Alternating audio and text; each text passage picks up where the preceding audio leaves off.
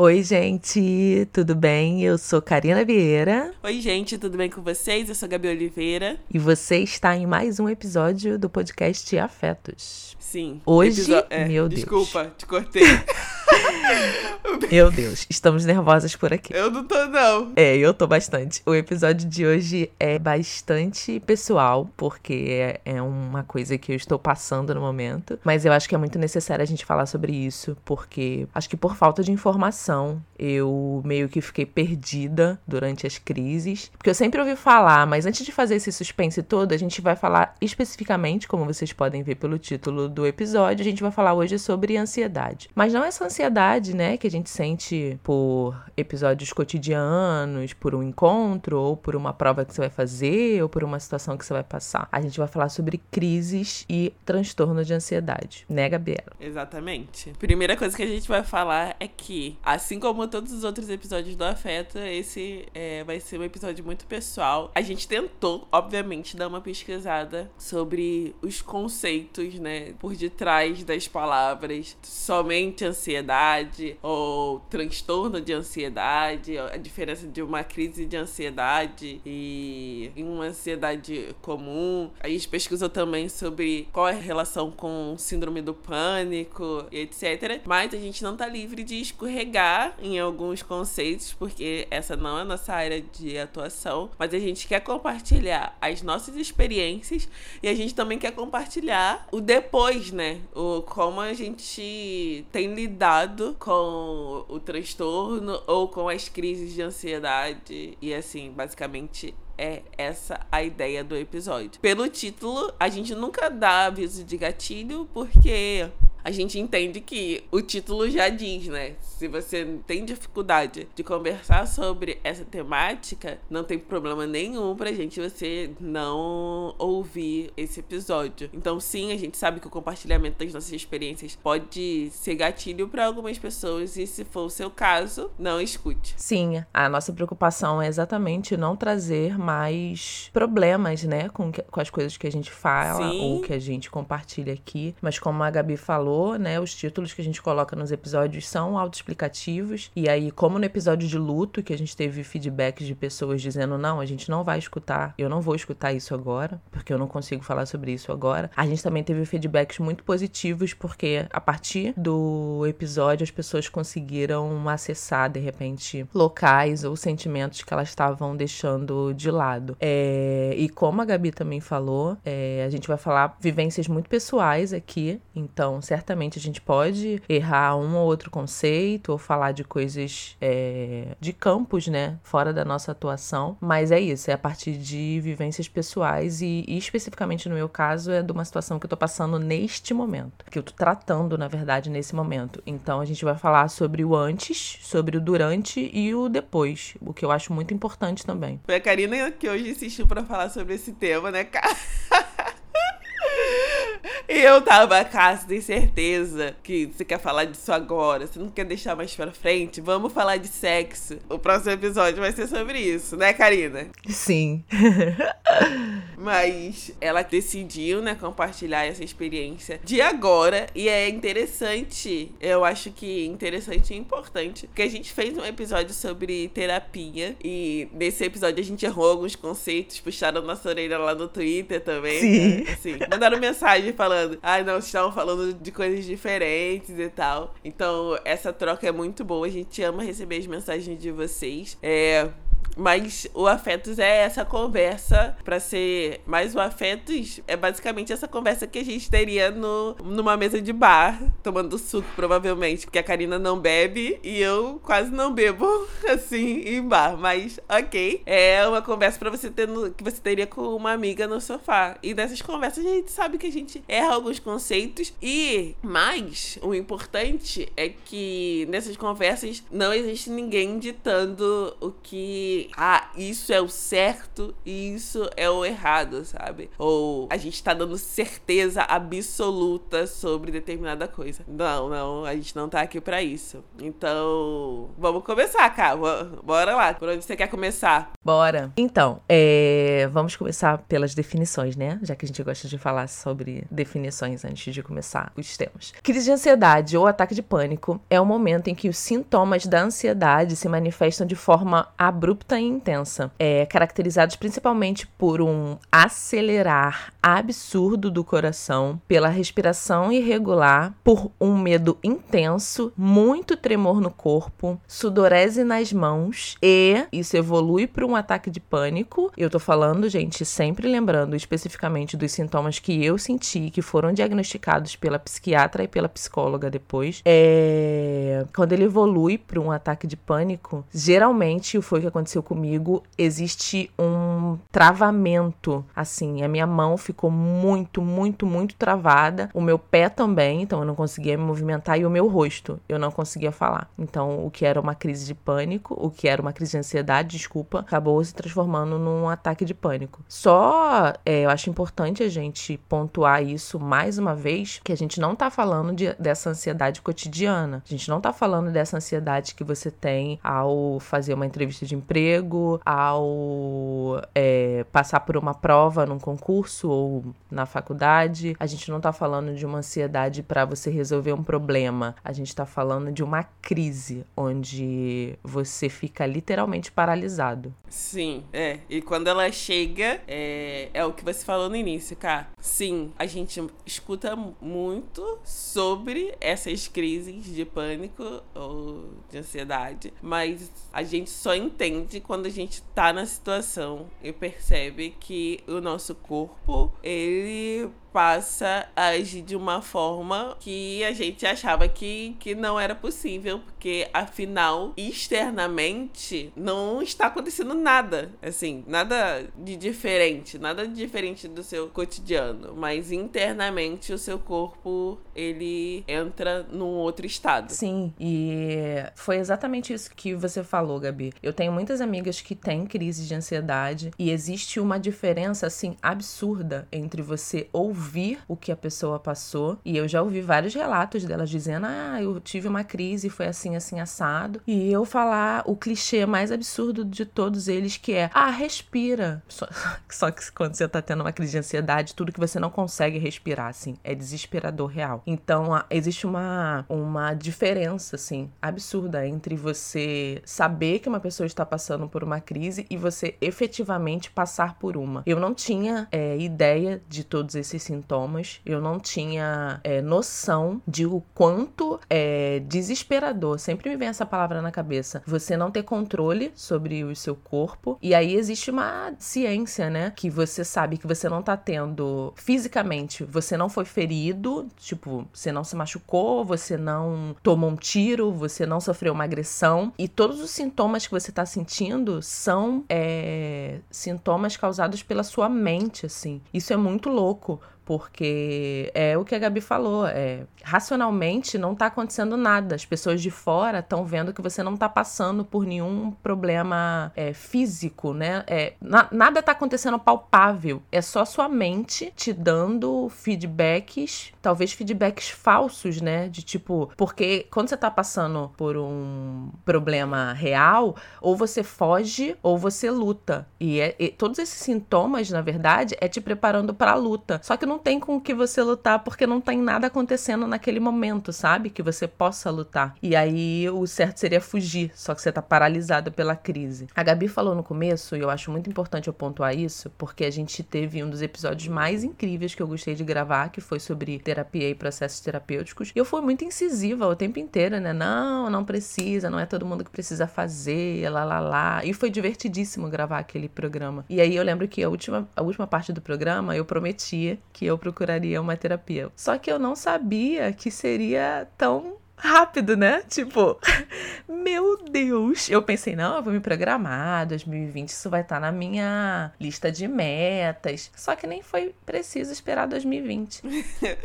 eu fiquei um pouco impressionada com isso também, Karina, não vou mentir. Que foi muito em cima, se foi logo depois. Exato. Sim, sim. E eu, eu acredito, Gabi, que essas coisas acontecem porque a gente tá mexendo em algumas coisas, por exemplo, que eu nunca falei. Quando eu digo, quando a gente fala aqui, né, que o Afetos é uma conversa entre amigas, é exatamente isso. Vários dos temas que a gente aborda aqui são muito sensíveis para mim e para Gabi, óbvio. São coisas que eu quase não falo, que eu não converso com as minhas amigas. Óbvio que eu converso sobre isso, mas da forma como eu e a Gabi fala aqui no Afetos, isso só acontece realmente no programa. E eu acho que de alguma forma eu tava me preparando para procurar uma terapia, sabe? Ou a terapeuta. É, só que eu não sabia realmente que seria tão rápido assim. Eu lembro que a gente gravou o programa sobre é, terapia num mês, aí teve um mês de ato, que foi novembro novembro, que eu tava muito bem, tava muito tranquila. Tinha passado por um luto, que foi de uma das minhas melhores amigas que tinha acabado de falecer. Tinha acabado de passar por um rompimento do meu relacionamento e tava lidando com aquilo da melhor forma possível. Só que aí dezembro chegou. E aí, quando dezembro chegou, que veio essa expectativa das festas de fim de ano, é que degringolou tudo, assim. Foi quando eu tive a primeira crise de ansiedade. E aí eu fiquei muito, muito muito, muito apavorada. E aí a primeira coisa que eu fiz foi procurar terapia. E aí eu tenho um plano de saúde, ainda bem, só que aí todas as terapeutas, todas as psicólogas do plano estavam em férias ou estavam com a agenda cheia e eu precisava de alguma coisa emergencial, porque eu pensei, cara, eu preciso muito saber por que, que eu tô tendo essas crises, porque, né, é, racionalmente eu não sabia o que estava acontecendo. Agora, com a terapia, eu consigo estabelecer um gatilho ou,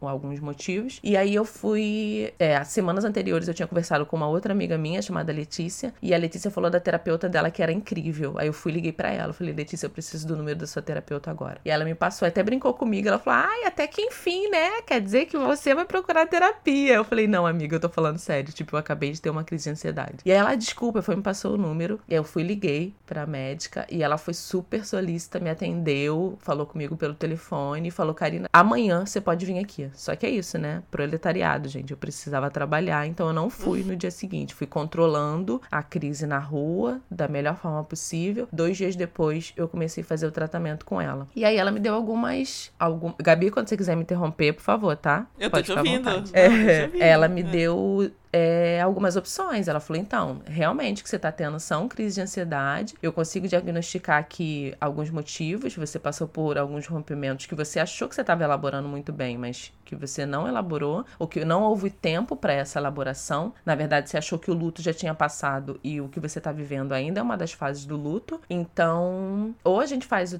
a, o tratamento de terapia, meditação, alimentação e exercício físico que você vai ter que fazer e eu já faço pilates, já fazia pilates duas vezes na semana, eu tive que intensificar, é, pegar mais pesado para produção de endorfina, que ela falou que diminui bastante as crises de ansiedade ou os sintomas das crises de ansiedade, então isso é muito importante. E ela falou: a gente também precisa, e isso aí é uma decisão sua, é colocar a medicação nesse combo. E eu, eu optei por colocar, porque eu tava sentindo e eu tava tendo crises muito, muito, muito é, quase diárias E eu tava com medo do meu corpo sucumbir, assim. Porque é isso, nas crises de ansiedade, parece que eu tenho uma carga de adrenalina absurda. E aí, quando você volta, eu fico muito exausta. Eu ficava, né? Porque tem bastante tempo que eu não tenho. E aí, eu optei por tomar a medicação. Não sem antes, né? Quando você pensa em medicação, você tá falando de remédio controlado. Você tá falando provavelmente de remédio de tarja preta. Não sem antes entrar no clichê de tipo, não, mas peraí, eu vou tomar remédio, mas eu não sou maluca. Como assim? Assim eu vou tomar remédio de tarja preta? A gente sim carrega esses preconceitos. Inclusive, quando eu tive minha primeira consulta com a psiquiatra, a primeira coisa que eu pensei, tipo, caraca, eu tô me consultando com uma psiquiatra, tipo, sério. Só que é isso. A minha saúde tá sempre em primeiro lugar e eu não me deixei paralisar por esses pensamentos errados, talvez, Gabi. É, preconceituosos. É Eu acho que, que esse é um ponto principal da conversa que a gente está tendo aqui. Primeiro, a gente precisa quebrar os nossos preconceitos ligados à, à procura né, de ajuda médica para questões, né, para problemas psiquiátricos ou psicológicos. Sim. Não sei se posso colocar a palavra problema, mas disfunções, eu não sei, não sei. Sei que quando você tá numa crise, você entende que você precisa de ajuda. E aí é, é isso. Você tem que buscar o psicólogo ou a psicóloga. E a partir disso, ela pode sim fazer a indicação para o psiquiatra. Eu, particularmente, sou muito aberta nesse sentido. Obviamente, gente, que ninguém quer tomar remédio, assim. Ninguém quer ter essa coisa do, ah, tomar um remédio todo dia, não sei o que, blá, blá, blá. E ninguém quer, de alguma forma, é, porque a gente sabe que o remédio também tem o- os efeitos colaterais e, e etc. N- Ninguém quer isso. Todo mundo pode e deve buscar também tratamentos alternativos. Sendo que, se a psicóloga que te acompanha, ela te traz a recomendação de você procurar um psiquiatra, eu acho que a primeira coisa que você precisa é confiar no profissional que você está se consultando. Sim, vamos chegar nessa parte. Vamos chegar nessa parte. É óbvio que a gente sabe que no Brasil é, rolou e ainda rola uma negligência em relação à indicação de medicamento.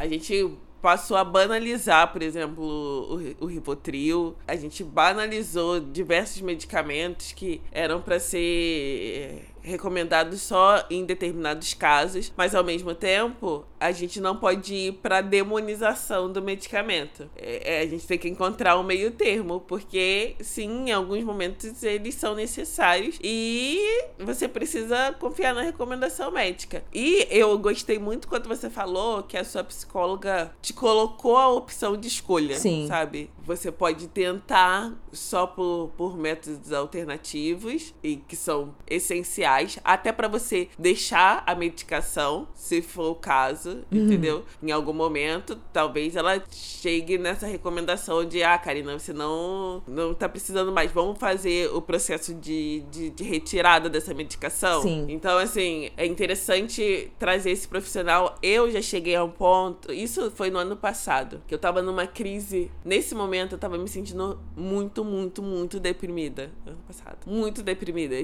Eu não, queria levantar e etc. E aí, numa das consultas com a minha psicóloga, eu meio que dei a entender do tipo, eu acho que eu preciso de alguma coisa. Sabe? Pô, preciso de, de ah, só as minhas técnicas que eu já uso, que eu já uso há alguns anos não estão funcionando. Eu não tô levantando, sabe? Eu não eu tô sem ânimo pra nada e etc. E aí a minha psicóloga foi e falou: "Não, vamos esperar. Eu tô eu tô te observando. Eu tô aqui. A gente pode se encontrar mais de uma vez por semana. Eu tô observando seus sintomas. Fique tranquila. Por isso que eu falo. Eu, eu fiz um vídeo sobre terapia e eu falei, pra mim, foi muito importante entrar na terapia fora da crise. Sim. É óbvio que se você tá na crise, você tem que buscar o psicólogo, assim como a Karina fez. Mas você pode fazer isso antes da crise. Porque você já vai estar no processo terapêutico, você já vai ter a confiança naquele profissional. E aí, se um dia você tiver uma crise ou ansiosa ou depressiva, as coisas se tornam muito mais simples, porque Sim. em meio à crise é muito difícil você arranjar ânimo pra falar, né? Falar sobre as questões, contar a história, contar os fatos que provavelmente te levaram até ali. Não sei como foi pra você, Ká. Então, eu tive muita sorte.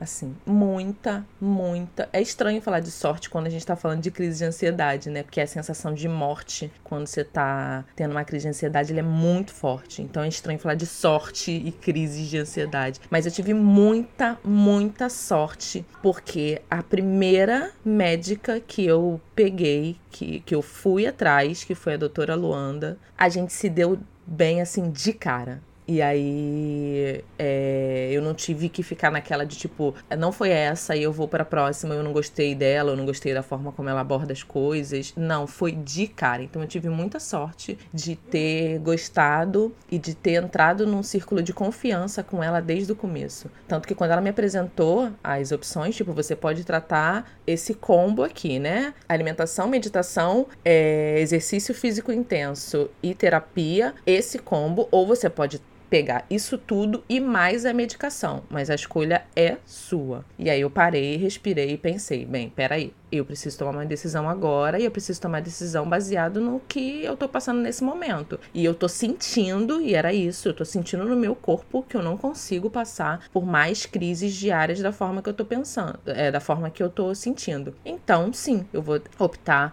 por todo esse combo de tratamento mais a medicação, sabendo que a medicação vai tratar os sintomas das crises de ansiedade. Ela vai diminuir os sintomas, vai fazer com que eu não tenha mais crises, mas eu preciso tratar as causas da crise de ansiedade, que é o que você faz durante a terapia. E aí, coisas. Isso é muito louco, Gabi, porque eu achei que eram só esses, essas duas coisas: esse luto pela morte da minha amiga e o rompimento do meu relacionamento, que eram a grande causa das crises. E aí, quando eu comecei a fazer terapia e a gente começou a falar, eu comecei a falar com ela durante as sessões, ela foi resgatando coisas que são anteriores a isso tudo e que eu achei que estavam super bem resolvidas, como a morte da minha mãe há cerca de três anos e meio atrás, sabe? E eu falo disso de uma forma muito tranquila, mas tem questões aí que estão muito no subconsciente e que ela vai resgatando, assim. Não é uma conversa entre amigas, sabe? Ela é uma profissional, então, e ela é uma profissional com 15 anos de, de,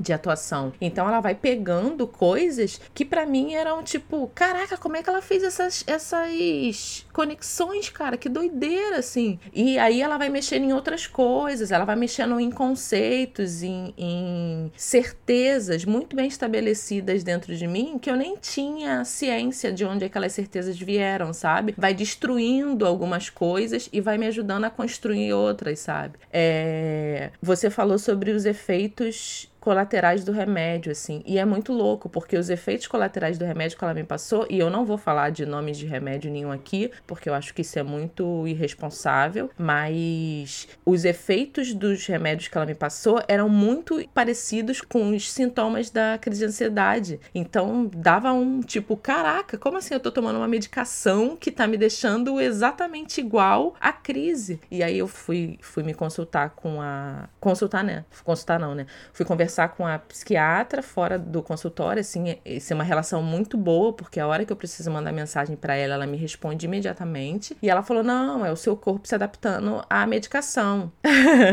não, isso é o seu corpo se adaptando à medicação. Então, você pode ficar tranquila, a gente vai mexer na dosagem, mas quando o remédio começar a fazer efeito, você vai ver que vai ficar tudo bem. E foi exatamente o que aconteceu, assim. Existe a medicação que não é uma medicação leve, né? Ela vai mexer com você, ela vai mexer no teu funcionamento neurológico, óbvio, né? E aí é isso que a Gabi falou também, tipo, são medicações que a sua médica vai ver se você precisa tomar por um X período de tempo. Ela vai determinar, na verdade, né, por quanto tempo você vai usar aquilo, sabendo que é medicação, né? Então, ela que vai ter que passar, ela que vai ter que estipular o prazo e que eu, eu, eu pauto sempre isso, Gabi, eu acho que é muito importante a gente falar que a medicação ela não cura as paradas. O que cura, ela, ela vai tratar os sintomas. O que cura é o combo das outras coisas que você está fazendo, sabe? Que é o processo terapêutico, que é a sua alimentação que influencia, que é exercício físico. Você precisa produzir endorfina quando você passa pelas crises de ansiedade. Precisa tomar sol. Precisa, exato, precisa tomar sol, precisa se exercitar e precisa meditar, porque o que a gente não fala é que a ansiedade ela te coloca num local. Olha essa militante, olha essa militante da meditação. Sim, e olha que eu tô começando, eu estou começando. Mas, Gabi, é muito importante que a gente fale sobre isso, cara. É... Quando você tá meditando, e isso eu tô lendo num livro que eu posso deixar o nome para vocês, lá quando a gente subiu o episódio no Twitter, você tá concentrada no agora e a ansiedade geralmente ela te coloca ou no passado ou no futuro, sabe? Você, você desassocia ao presente. E a meditação te traz para esse momento, tipo, é, você precisa se focar no agora. Você não precisa se preocupar com as coisas lá na frente, ou você não precisa se preocupar com o que passou, porque é isso, já passou. Nada que você faça vai modificar o passado, né? Mas, cara, tá sendo revolucionário, assim. Revolucionário no sentido de desassociar autocuidado de egoísmo, desfazer várias crenças que eu tinha muito certas, tipo, Por que, que eu vou meditar, garota? Não tem tempo para isso, não. Eu vou conseguir ficar aqui parada, pensando? Tá louca? Exato, por isso que eu falei que, que as coisas tinham mudado. Gente, não é perdendo seriedade do episódio, não. É porque Karina era uma pessoa difícil. Eu já tinha falado. que era importante meditar. Sim, mas a gente só aprende, Gabi, quando a gente sente na própria pele. Não tem essa, cara, de a gente aprender com a experiência do outro. O que deveria ser isso, né? Tipo, se eu tô vendo a pessoa ali resolvendo suas coisas, sendo feliz, sendo proativa e sendo uma pessoa para cima, fazendo esses processos, eu também posso ser essa pessoa fazendo esses processos. Mas não, a gente precisa o quê? Cair, dar de cara no chão, quebrar o nariz para levantar e falar, beleza, vamos fazer as paradas todas. E é isso, são todos esses processos que têm me feito é, passar por esse período que está sendo extremamente intenso, mas que te, tem sido transformador no sentido de me conhecer melhor e de saber pelas coisas que eu consigo passar é, e pelas coisas que eu já consegui passar. Começar a fazer terapia tem sido uma das melhores coisas que aconteceu na minha vida. Os meus amigos do trabalho falam para mim assim: é, você ainda tá na fase da lua de mel, porque quando ela começar a mexer com algumas coisas, você vai odiar sua terapeuta. Eu vou falar, querido, eu falei, queridos, vocês não estão entendendo, ela faz faz isso desde o primeiro dia. Ela já mexe com umas coisas que para mim são extremamente desagradáveis desde o primeiro dia. Mas eu gosto do desafio, sabe? Eu gosto do desafio, principalmente da transformação, assim. Ela me questiona muito, ela me questiona, na verdade, o tempo inteiro. E aí, quando ela abala as minhas certezas, eu me sinto mais desafiada, assim. Tipo, é isso. A única certeza que a gente tem é que a vida é perene. Qualquer outra coisa é mudança, sabe? A vida é uma grande mudança o tempo inteiro. E eu tô muito aberta para as mudanças. Fazer terapia tem sido incrível, Gabi. E isso é um pouco mérito seu, tá? Que bateu muito nessa tecla. Ai, gente. Ai, não precisa. eu, eu sou. Olha, sério mesmo, no meu currículo se existir um julgamento final, é julgamento é, final o nome? Juízo um final. juízo final. No meu, no meu, no meu vídeo lá no telão vai aparecer que eu preguei a palavra da terapia e converti muitos. E, e preguei a palavra do. Qual o nome? Do Tinder também. Me patrocina, Tinder. Que olha o que eu já desencalhei de gente. Sério? Falando. Não, gente, entra no Tinder. Sério, uma, duas, três. Pelo menos três amigas minhas hoje namoram com caras que elas conheceram no Tinder. Porque eu falei, dei todas as técnicas, ajudei na descrição. É isso. Eu tenho, eu tenho os meus méritos. Ai, Ninguém vai poder falar que eu não colaborei. A gente gente começou a falar de ansiedade, chegou no é. Tinder. Jesus do céu. Deixa eu fazer aqui meu, meu jabá.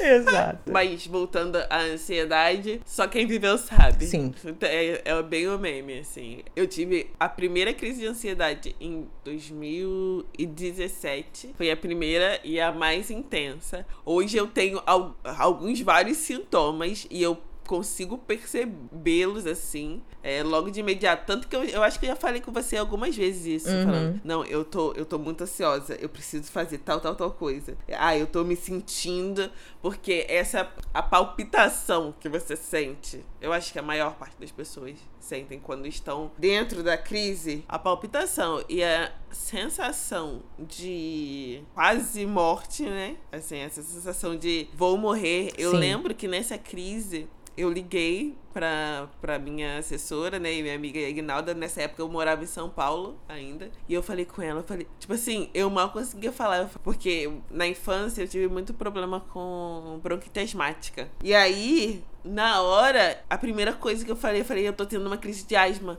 Eu não tô conseguindo respirar, eu não tô conseguindo respirar, eu não tô conseguindo respirar. Acho que eu mandei mensagem pra ela, falando, eu não tô conseguindo respirar, eu tô passando mal.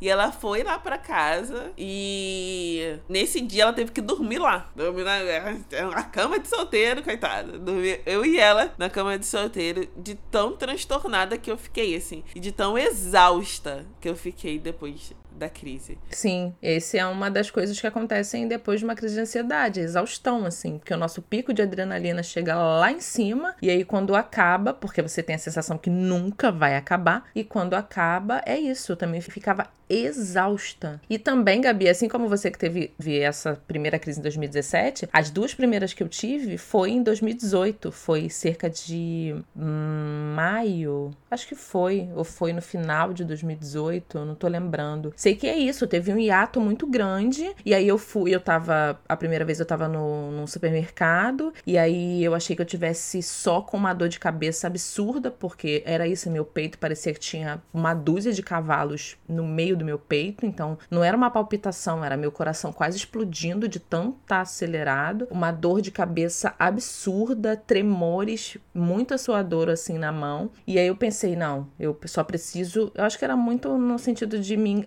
auto-enganar também, né? Só preciso sair daqui, aí eu cheguei em casa também um remédio, dormi, deitei um pouco e aí passou. E aí logo depois, tipo, duas semanas depois, eu tava no ambulatório da dermatologista e aí no ambiente controlado, né? Ar-condicionado, vendo TV, esperando ela me chamar, com a aguinha na mão, e aí do nada vieram todas as crises. Todas as crises, não, todos os sintomas. E aí eu lembro que eu tomei a água, comecei a respirar, respirar, respirar, consegui passar. E aí eu fui falei com a minha tia, que é enfermeira, ela falou: "Não, você vai procurar um médico agora, porque você não sabe o que, que tá acontecendo". E aí eu fui no neurologista, falei para ele o que que tava acontecendo. Aí ele falou: "Não, isso é só uma dor de cabeça". E me passou um remédio para dor de cabeça. E eu fiquei tomando durante uma semana e nunca mais tive, achei que ele super tava certo. É isso, né? Eu fui num médico neurologista. Nossa, é verdade. Você me contou isso. Você Exato. me contou isso. E aí tomei, achei que tava tudo certo. E aí nunca mais tive. Até pula para dezembro de 2019, quando teve. E aí eu não tive tipo uma e tive uma em outra semana. Eu tive um no dia, uma no outro, uma no outro, uma no outro. E era assim, tipo, quase que diariamente. Foi quando eu tive a primeira que acendi a parada. Tipo, não, isso não é uma, isso não é uma dor de cabeça. Isso não é, é nada físico. Isso, isso é algo psicológico. E aí procurar ajuda. Primeira coisa, eu acho que a gente precisa quebrar é esse estereótipo estereótipo clichê, prejudicial e preconceituoso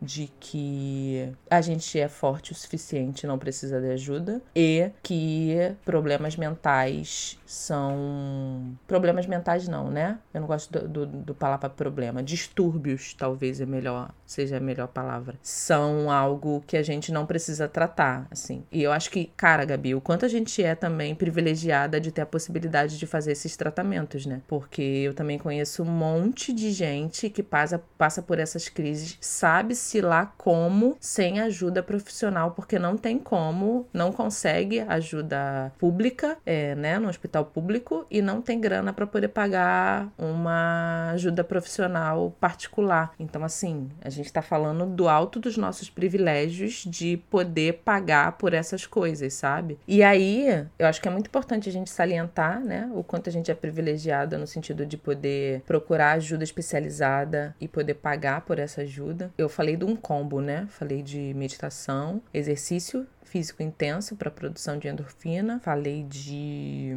alimentação, falei do remédio, né, recomendado pela psiquiatra e falei da terapia. Só que eu não falei de um dos pontos que foi mais importante no meio disso tudo, que foi o apoio dos meus amigos e da minha família. O que foi mega surpreendente, assim. Porque, óbvio, né, que eu fiquei com o pé atrás de falar pra minha família que eu tava tomando remédio. Óbvio, a gente tá aí cheio de preconceitos, né? Cheio de coisas de que eu sou forte. Olha como eu cheguei até os 35 anos sem precisar de nada disso. E aí, eles me foram muito surpreendentes, assim minhas irmãs, meus sobrinhos, minha tia que ficou do meu lado, minhas primas, sabe? E principalmente meus amigos, assim, que seguraram minha mão esse tempo inteiro, disseram que é isso, você tá passando por um processo, mas é isso, não esquece que processos têm começo, meio e fim, sabe? Isso não é permanente e você vai conseguir sair dessa. Isso foi muito importante, sabe? Saber que você não tá sozinho e que você tem um, uma rede de afetos para contar. Eu sempre bato nessa tecla porque eu acho que é muito importante. Quem tá passando por esse tipo de problema, quem tá passando por esse tipo de distúrbio, ou quem tá passando por crises de ansiedade,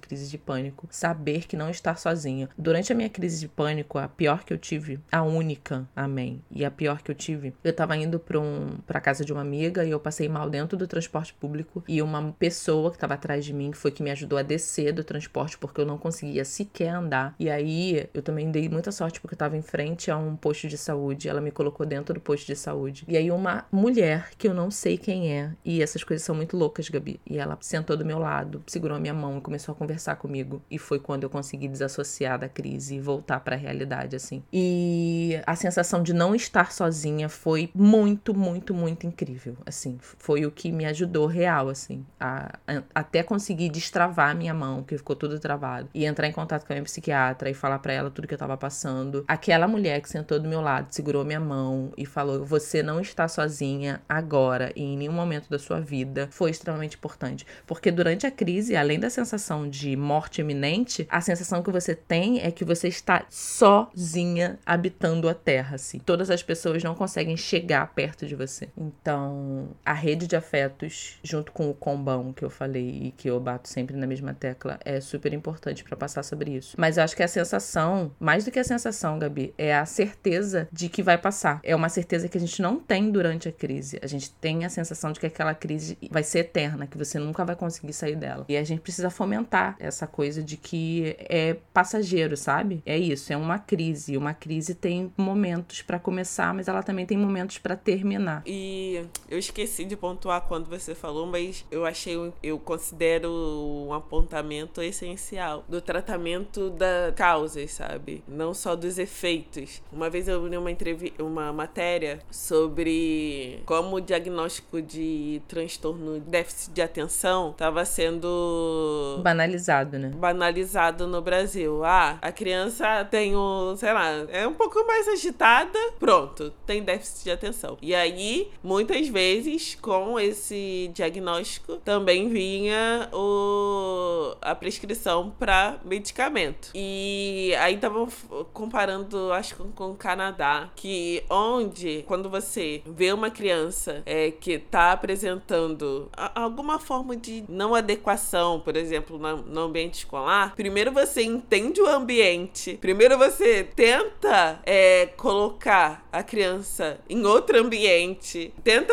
uma outra técnica de ensino, tenta entender qual é o ambiente dentro da, de casa, da família, tenta perceber se não é o ambiente familiar que está interferindo no, no, na questão da escola e tal, na, no aprendizado, na, na atenção por aprendizado. E aí só depois de muitas tentativas você vai e talvez indique um medicamento e talvez chegue à conclusão que aquela criança realmente tem transtorno, transtorno de déficit de atenção, TDA. Isso é muito importante, muito, muito, muito importante, porque a psiquiatra, a minha psiquiatra e a minha psicóloga foram bem enfáticas quando elas falaram, Gabi. A medicação vai tratar os sintomas. Todo o restante, fora a medicação, a meditação, alimentação, exercício e a terapia vão tratar as causas. É isso aqui que vai tratar as causas. Então não adianta se entupir de remédio e achar que vai ficar tudo bem quando você não trata o motivo que fez com que você chegasse naquele momento. Então acho que é muito, muito, muito importante sim a gente ficar batendo nessa tecla de que não existe remédio mágico, sabe? É isso, o remédio vai tratar os sintomas da crise que você está passando, mas é você entendendo e tratando as causas que você vai fazer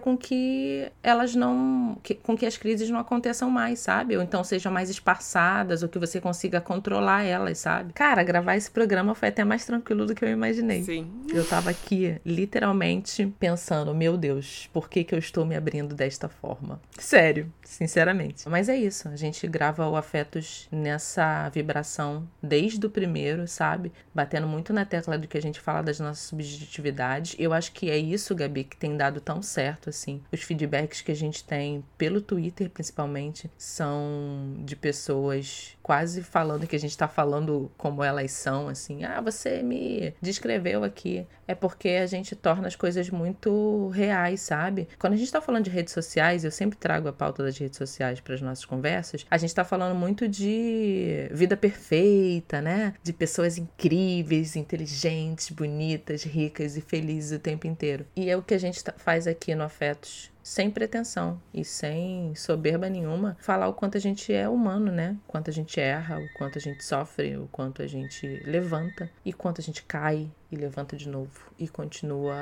caminhando. Eu não posso deixar de te agradecer, Gabi, pela. Eu não vou chorar pela oportunidade de falar sobre isso e o quanto isso é parte do processo de cura também. Ai, Karina, não chora, pelo amor de Deus. Não, pode chorar, na verdade, pode chorar. Não estamos mais nessa fase de não chora. Pode chorar, mas eu quero Exato. terminar esse episódio ok, de nada. É muito. Você. É... Nossa, até gaguejei. Essas conversas também são muito importantes para mim e também ajudam muito nos meus processos. Obrigada por essa parceria. E eu acho que o episódio de hoje é isso. A gente já falou, mas eu acho que vale reforçar. Para além do compartilhamento das nossas experiências, a gente quer muito estimular vocês a buscarem ajuda, caso seja possível. Caso não seja possível é, buscar ajuda profissional por diversos fatores, a gente sabe que terapia ainda é um. Eu não gosto muito de usar a palavra privilégio, mas é isso, assim. É terapia da forma tradicional, mas estejam atentos e atentas ao corpo de vocês e tentem ao máximo também é, estabelecer novas rotinas. Isso é muito importante, assim. É, algumas rotinas elas nos levam diretamente para as crises. Então, assim, se existe a possibilidade de minimamente você alterar, de você, é, como a Karina falou sobre meditação, eu sempre bato nessa tecla de, da meditação porque eu acho que é uma forma barata, grátis, né? Na verdade, gratuita, porque você encontra é, meditações guiadas, por exemplo, na internet, no YouTube, gratuitamente. E que é um começo e realmente, gente, faz muita diferença. Quando eu fico vários dias sem meditar, eu começo a perceber que eu tô mais agitada, que eu não consigo me focar muito bem. Então, assim, tente dar esse primeiro passo é, e também tome mais sol. É, vitamina D é importante, principalmente para quem altera entre ansiedade e depressão é isso, assim. Não tem mais nada para falar. Espero que todos nós, que você, Karina, eu e todas e todos nós fiquemos bem, sabe? Consigamos encontrar uma caminhada minimamente confortável, sabe? Nesse, nesse breve tempo, né, que a gente passa por aqui. A gente entende que a ansiedade, o pânico e a depressão são doenças que estão extremamente, que são extremamente agravadas e que estão em, números epidêmicos por conta do sistema social que a gente tem, porque essas coisas nos deixam, nos, nos colocam. Esse é o ambiente, né? Eu falei do ambiente, ah, que no Canadá eles testam o ambiente para ver se é, a criança não tá só reagindo ao ambiente. E quando eu olho